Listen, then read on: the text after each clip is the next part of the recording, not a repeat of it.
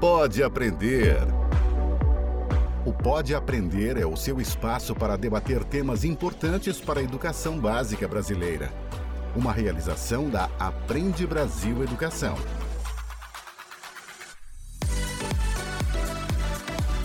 Olá, eu sou a Danae Búbalo e este é o Pode Aprender, o nosso bate-papo qualificado sobre a educação básica brasileira.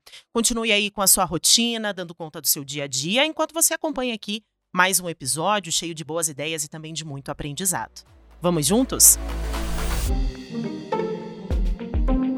Não é no quinto ano que se prepara o aluno para essa avaliação. É importante ressaltar que esse menino está sendo preparado desde o primeiro dia que ele entrou na escola, não é? Desde a educação infantil, quando desenvolvemos habilidades e competências direcionadas a essa etapa, nós estamos preparando esse estudante. Agora é uma hora de mais clarear com os estudantes e as famílias a necessidade deles participarem, porque no médio e longo prazo isso vai definindo as políticas públicas educacionais de todo o Brasil, mas também para o município, né, se reflete no município. Porque não é só mais uma provinha, ah, eu vou lá fazer uma provinha, não. É uma avaliação que ela tem um propósito muito maior do que se a criança sabe ou não responder sobre determinado conteúdo.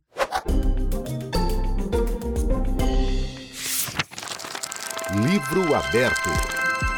O Sistema de Avaliação da Educação Básica, o SAEB, é o principal instrumento brasileiro de avaliação da qualidade da educação infantil até o ensino médio.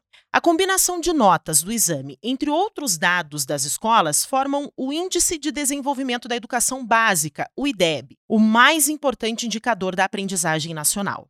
A prova do SAEB é aplicada aos alunos de escolas de todo o país pelo Instituto Nacional de Estudos e Pesquisas Educacionais Anísio Teixeira, o INEP.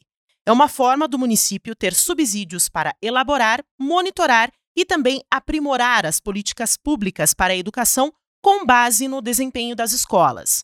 Os resultados do SAEB são determinantes para o planejamento da educação nos municípios. Por isso, é importante que os professores conheçam como as avaliações de larga escala funcionam para melhor preparar os seus estudantes. Pega a caneta. Bom, quem traz dicas para o nosso período de preparo aqui no episódio do Pode Aprender é a Rita Chani, coordenadora de avaliações na Aprende Brasil, e também o Rodrigo Leão, coordenador pedagógico regional na Aprende Brasil Educação. Rita, seja muito bem-vinda ao Pode Aprender e muito obrigada por aceitar o nosso convite. Obrigada, estou muito feliz de estar aqui e vamos bater esse papo aí. Rodrigo, também agradecemos a sua participação. Seja muito bem-vindo ao Pode Aprender. Obrigado pelo convite, feliz em poder contribuir um pouco com as equipes das escolas, municípios. Bom, para a gente começar então o nosso bate-papo, Rita, eu gostaria que você falasse um pouquinho sobre a importância do SAEB para as escolas. Então vamos lá. O SAEB é uma ferramenta importantíssima para a melhoria da qualidade da educação do país é, se compõe né, de avaliações e questionários, cujo objetivo é identificar as condições de aprendizagem de cada estudante, identificar as condições socioeconômicas desse grupo que é avaliado, e tem por objetivo maior também é elaborar, monitorar e acompanhar as políticas públicas vigentes relacionadas à educação. Então, é importante esse momento de discussão considerando que todos os professores que nos ouvem agora estarão envolvidos nesse processo, se não de uma forma censitária, mas por amostragem. Então, espero que aqui, né, Leão, a gente possa contribuir né, para o entendimento um pouco maior desta política para as escolas. Agora, professor, podemos trabalhar assim, professores, né?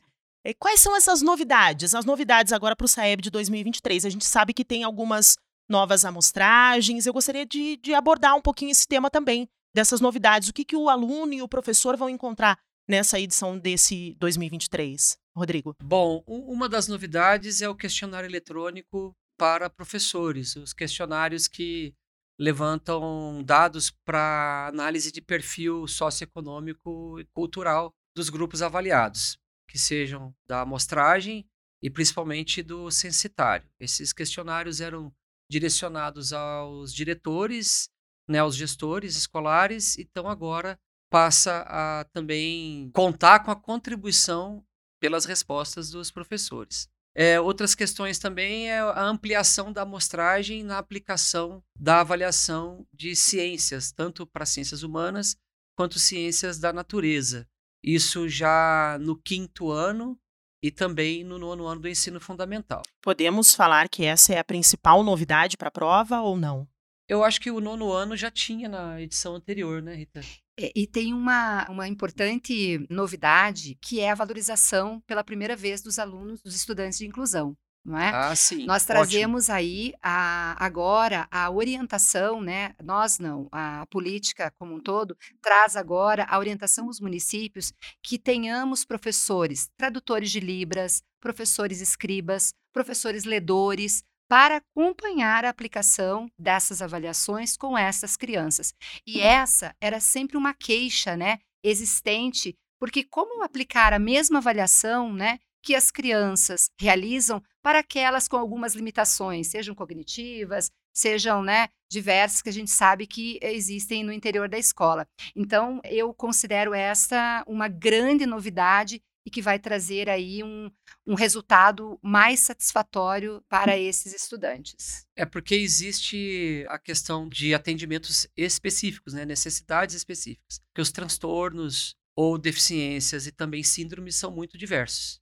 Então são situações muito específicas a serem atendidas e aí a escola vai oferecer estrutura e também vai contar com parte dessa estrutura para viabilizar a aplicação inclusive com o alargamento do tempo de aplicação, tanto de questionário quanto da avaliação de competências. Uma outra novidade importante é o percentual de participação que gera o resultado para o município e para a escola, porque tem critérios diferentes. As salas avaliadas, as turmas, melhor dizendo, avaliadas, têm que ter no mínimo 10 estudantes a serem avaliados. Abaixo disso, eles participam, mas não geram o resultado da escola. E todas as turmas têm que compor 50% de participação no mínimo. Para o município, para gerar o dado do município, a participação global era de 80% mínimo.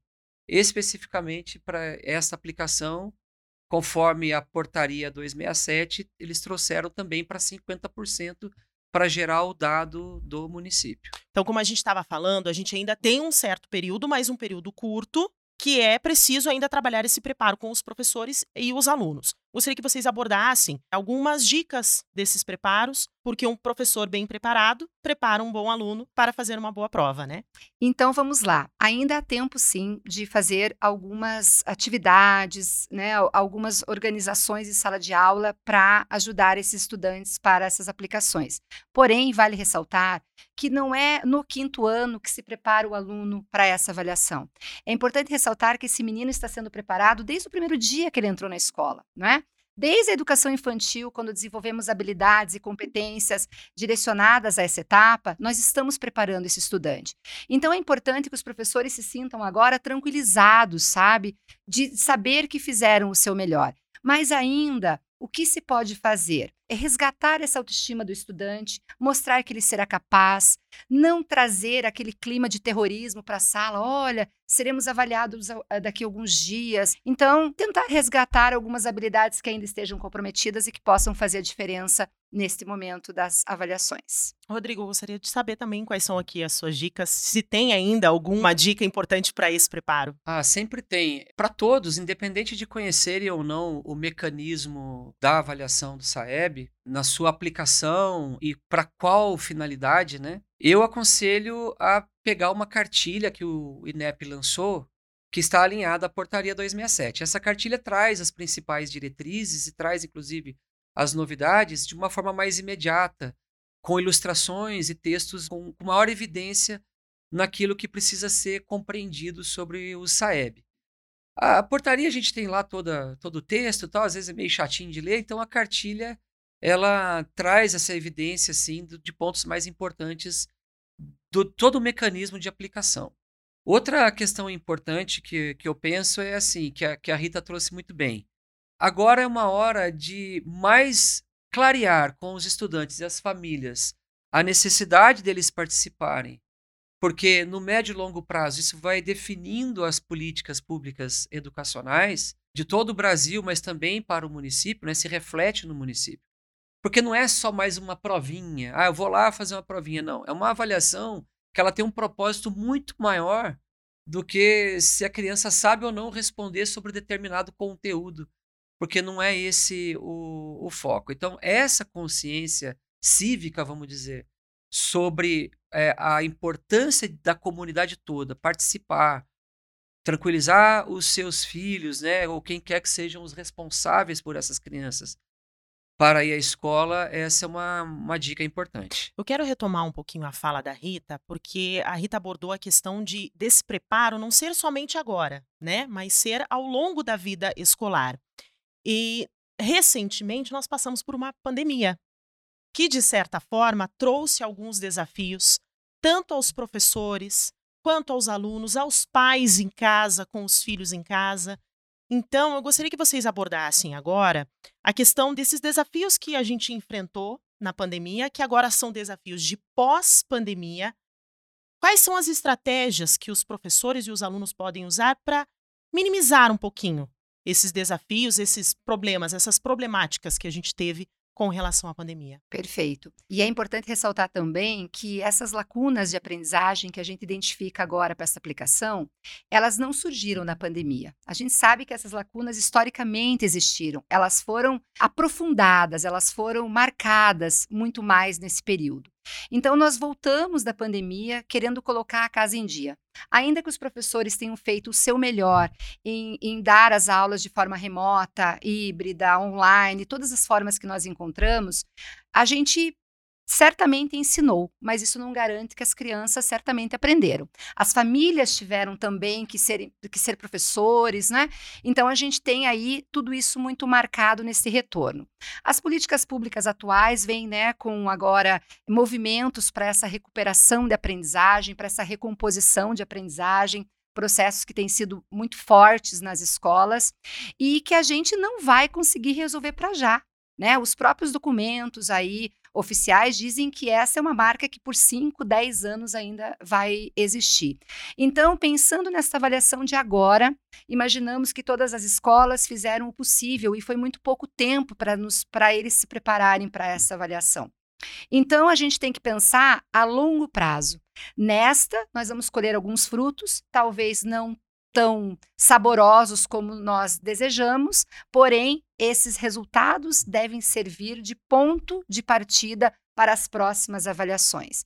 E retomo, né, pensar desta forma é pensar que um resultado de SAEB, um IDEB, não se faz em um ano, se faz num caminhar ao longo da jornada. Então, a pandemia não pode servir de desculpa para os maus resultados, mas ela também serve como um referencial, porque muitos, é, muitos de nós percebemos que após a pandemia, que pós-pandemia, a escola precisou mudar e a escola precisa mudar, não é? Então, que esses resultados sejam um ponto de partida para essas mudanças, que as políticas públicas provenientes desses resultados realmente acolham o momento pós-pandemia. Eu gostaria também de saber um pouco da sua opinião sobre essa questão da pandemia. Eu quero retomar de um ponto interessante que a Rita colocou a história de vida escolar dessa criança. Até por isso, é uma avaliação externa em larga escala que trabalha com uma modelagem é, de análise, a teoria de resposta ao item, que já todos conhecemos, faz parte do universo escolar, né? a análise em larga escala. Por quê? Porque ela mede um traço latente de aprendizagem. E isso não é pontual daquele quinto ano, ou segundo ano, ou nono ano. É a história de vida escolar dessa criança que está sendo avaliada em um dado momento para gerar o dado. Partindo desse princípio, então, eu estou pensando nesse traço latente de aprendizagem que está sendo medido, o latente é que analisa por um dado comportamento, você transforma isso em um dado real em que mostra se a criança aprendeu ou não. Partindo desse princípio, o que, que aconteceu durante a pandemia e precisa ser usado agora no pós-pandemia? É uma recomposição curricular para recompor a aprendizagem. E é um conceito diferente de reforço escolar, porque eu não reforço aquilo que eu não tenho. Eu tenho que fazer uma recomposição do trabalho de currículo, porque no remoto as professoras, os professores trabalharam muito, mas alguns espaços ficaram, algumas lacunas ficaram. Eles tiveram que dar prioridade para algumas questões no remoto. Voltando para as atividades presenciais, como a Rita também colocou bem, historicamente a gente já tem alguns problemas de aprendizagem que foram potencializados com a pandemia, que trouxe um prejuízo para todos nós, para as crianças principalmente, né, na sua aprendizagem. Então, o que eu quero colocar assim, a partir da LDB, o Conselho Nacional de Educação, o Conselho Pleno do CNE, editou e publicou uma resolução, que é a Resolução 2, de 5 de agosto de 2021, que tratou exatamente desse contínuo curricular. Em síntese, por exemplo, a professora do quinto ano. Ela está trabalhando o quinto ano, mas numa organização bianual, porque ela precisa olhar para trás e trazer aquilo que é de pré-requisito ou de uma ativação de conhecimentos prévios que deve ser feita para poder continuar o quinto ano. Porque sem esse conhecimento prévio, algumas dificuldades vão acontecer. Então, essa recomposição é que precisou ser realizada desde 21, quando começaram as retomadas das atividades presenciais, e aí o contínuo curricular 21, 22. 21 tivemos uma avaliação em meio à pandemia, para não perder a série histórica, né, Rita? E agora 23 realmente eu acho que a gente pode considerar como um marco inicial mesmo de retomada. Gostaria de abordar agora com vocês, a gente comentou, talvez a gente não consiga trazer dicas específicas sobre como trabalhar ou o que trabalhar com os alunos para se preparar, né, com os componentes curriculares, que é a língua portuguesa e a matemática. Mas eu gostaria que vocês trouxessem para nós o que, que os alunos vão encontrar nessa prova. Bom, em língua portuguesa, o trabalho com a competência leitora. Então, é o que os professores podem fazer ainda nesse interim e que com certeza, né, vai contribuir para a realização dos testes pelos estudantes os gêneros textuais, né? Então, por se tratar de uma avaliação que não vai focar no conteúdo pelo conteúdo, mas sim na aplicabilidade deste conteúdo em um contexto, os suportes normalmente apresentados na língua portuguesa perpassam por diferentes gêneros textuais. Então, que o trabalho do professor a partir né, de agora, ou não, né, que tenha sido sempre, né, mas agora, se ele quiser dar um reforço para essas novidades, são os gêneros textuais. Então, os gêneros. Então, trabalhar ali, ir até a matriz né, do SAEB, que existe, que está disponível para todos, e dar um cheque. Quais são os gêneros textuais para cada ano escolar que podem estar presentes nessa avaliação. E fazer com que o menino né, possa ainda manusear, trabalhar esses gêneros para que ele se sinta um pouco mais à vontade na avaliação de língua portuguesa, por exemplo. E em matemática, Rodrigo, o que, que o pessoal vai encontrar? Bom, vai encontrar a língua portuguesa também, né? Porque enquanto língua matriz, que bem aprendida vai facilitar a compreensão de outros componentes. Até porque cada componente curricular também tem as suas especificidades enquanto linguagem. Até faço um parênteses aqui, há muitos itens de língua portuguesa que trazem situações, por conta dos modais de textos, né, ou gêneros, como a Rita trouxe, que tem informação ali de tabela ou gráfico. Que é, é preciso uma... saber fazer uma interpretação de uma como, tabela. Como eu um trago, gráfico. como eu interpreto esses dados para dentro do meu texto para encontrar a solução né, o, adequada, né, o gabarito, vamos dizer assim, né, para acertar ali qual alternativa é, marcar. É, mas falando mais da matemática, como a competência avaliada está muito na resolução de situações, problemas, é importante sim que uh, os examinandos eles conheçam formas padronizadas ou não de cálculos. Se eu puder dar uma dica, eu acho que nessa reta final não é dizer o conteúdo pelo conteúdo, mas se eu precisar retomar as quatro operações, principalmente com a garotada do quinto ano, eu retomaria nessa reta final algumas atividades para sistematizar um pouquinho, até porque a criança, ao pensar no problema que ela tem a resolver na frente, a coisa que ela menos tem que perder tempo é como eu somo, multiplico ou divido. Porque aí ela já tem um entendimento claro, é, usando ou não algoritmos padronizados ou cálculo mental, que é o que mais vai acontecer. Então, na matemática, eu pegaria por aí, porque essas questões, Rita, de situações de uso estão muito presentes, né?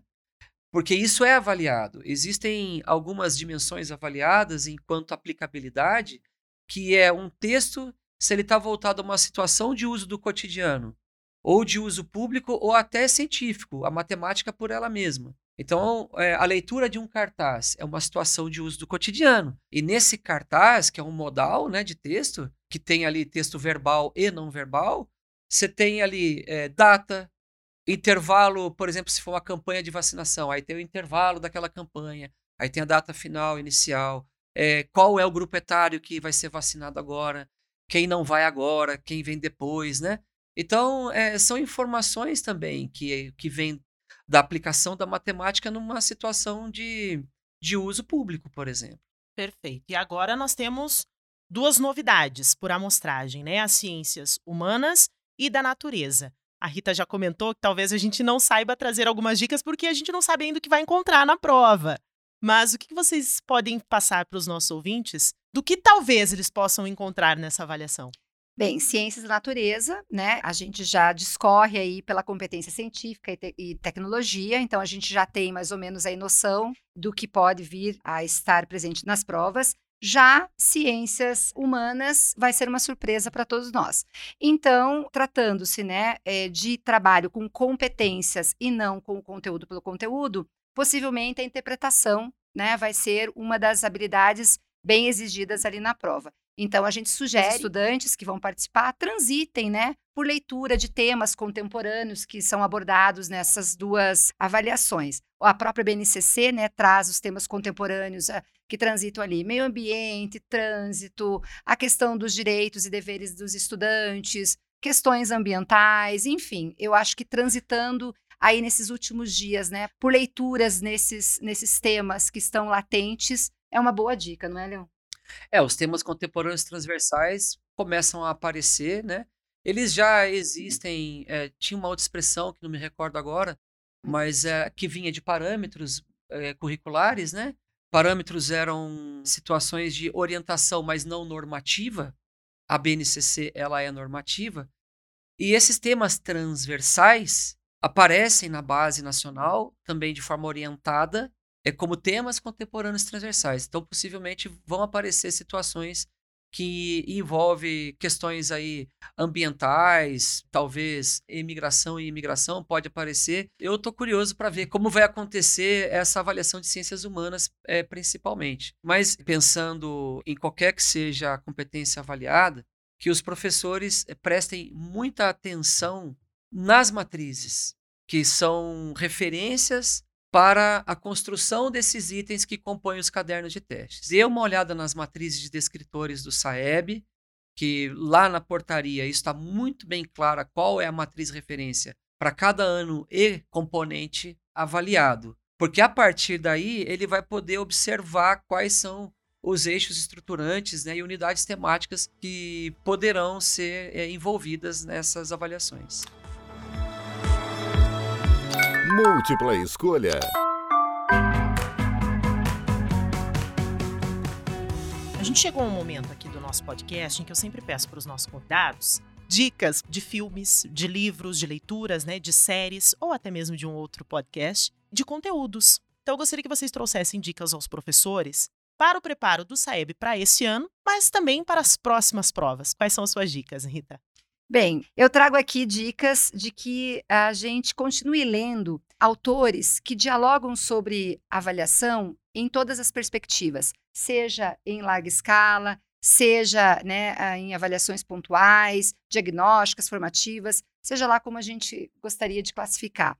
Então, eu sugiro leitura, né? Luquezzi, os professores estão nos ouvindo aqui, sabem bem de que eu estou falando. Celso Vasconcelos, Jussara Hoffman, e também trago aqui a dica de um livro que eu particularmente gosto muito, que é um livro do professor Vasco Moreto. O nome do livro é Prova: Um momento privilegiado de estudos ou um acerto de contas. Então, eu acho que esta seria a minha dica principal para a gente entender a avaliação como um processo e não como um fim. Essas avaliações todas aqui que nós estamos discutindo e comentando e dando dicas, enfim, elas são apenas uma parte do processo educativo da criança.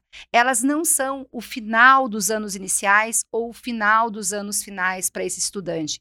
Elas são um ponto de partida para que o professor, para que a escola, para que os governantes entendam como está a aprendizagem desses estudantes e possam promover melhorias das, das, diferentes formas. Então, que a gente continue lendo sobre avaliação no todo e que a gente entenda a avaliação como processo e não como fim. Essa é a minha dica. Perfeito. Rodrigo, quais são as suas dicas de hoje? Eu quero pegar um ponto que a Rita trouxe é, quando ela evidenciou os tipos de avaliações, e tem uma que eu gosto muito, que é a avaliação formativa. Porque aí os professores têm condição de atuar com os estudantes nas diversas necessidades. Partir para um trabalho mais de personalização desse processo do ensino e da forma como essas crianças aprendem. Tal processo ensino-aprendizagem nós perdemos muito tempo na sala de aula, do ponto de vista daquela aula mais tradicional, com pensamento de ordem inferior. E eu acho que a ideia de inverter o dever de casa, né? que dever e drama são duas palavras que começam com letra D, né? É, porque é um drama o dever de casa. E às vezes o peso pesado fica muito para casa. E acaba sendo um peso para o aluno e para as famílias. E para também, as famílias, né? exatamente. Porque você tem diversos contextos familiares e o principal é que essa criança, esse jovenzinho, né, dependendo do período escolar, ele tem um ambiente favorável para que isso seja é possível, realizável, que é o dever de casa. Então, a ideia de inverter o dever de casa é trazer para a sala de aula, mesmo agora no curto prazo, sabe, Rita, trazer para a sala de aula o peso pesado, porque aí os professores têm condição de analisar as dificuldades individuais ou em pequenos grupos e agir de maneira formativa com pequenos feedbacks, aluno para mim, eu para o aluno, né? Eu, por exemplo, professor, né? E eu consegui atender nessa diversidade. Então tem um livro que é muito legal do Jonathan Bergman. Ele é um dos precursores da sala de aula invertida, junto com Aaron Sanz. Só que o Jonathan Bergman escreveu um livro específico para resolver situações do dever de casa, para resolver esse drama do dever de casa. Então ele traz essa ideia da inversão, né, em que processos cognitivos de ordem mais superior, pensamento de ordem superior, sejam trazidos para dentro da sala de aula, porque aí o estudante tem o recurso mais valioso que ele precisa ter do lado dele, que é esse professor e essa professora. E podem crer, o drama diminui bastante, porque aí esse menino, essa um menina dever? tem segurança deixa de ser um dever, deixa de ser uma, um drama? Pode crer que deixa de ser um drama. Já tem é, evidência de que isso melhora a performance desses estudantes quando você faz uma ação que é simples, mas tem que ser bem planejada, que é inverter essa lógica do dever de casa, deixando aquilo que é mais de ordem inferior para casa, que é ler um texto, grifar palavras, construir um pequeno glossário, aprender a fazer perguntas, escreve as perguntas para saber o que perguntar ao professor, sabe? Tirar o peso daquela coisa de que, ah, se eu perguntar, vão tirar onda comigo, vão criticar a minha pergunta. Não, tirar esse peso das costas do estudante para que ele se sinta à vontade a fazer pergunta. Pegar o, o sistema SSV, seja sem vergonha, mas no bom sentido, sabe? O sistema SSV. Não tenha vergonha de perguntar. Vai fundo, se arrisque pergunte, porque quando eu ainda estava em sala de aula, enquanto professor de física, eu dizia aos meus alunos: não tem pergunta fácil, difícil, bem elaborada ou mal elaborada. Tem pergunta, faça a pergunta. Diversão para casa. Bom, eu quero agradecer a participação de vocês no Pode Aprender e vou deixar aqui aberto agora um momento para que vocês possam deixar os contatos de vocês, para quem ficou com alguma dúvida, Vou deixar aqui em aberto para que vocês possam deixar as redes sociais, o e-mail para fazer essa troca. Se você puder deixar o teu contato, Rita. Legal. Meu LinkedIn, meu Instagram é o meu nome e sobrenome, Rita Chane, S-C-H-A-N-E.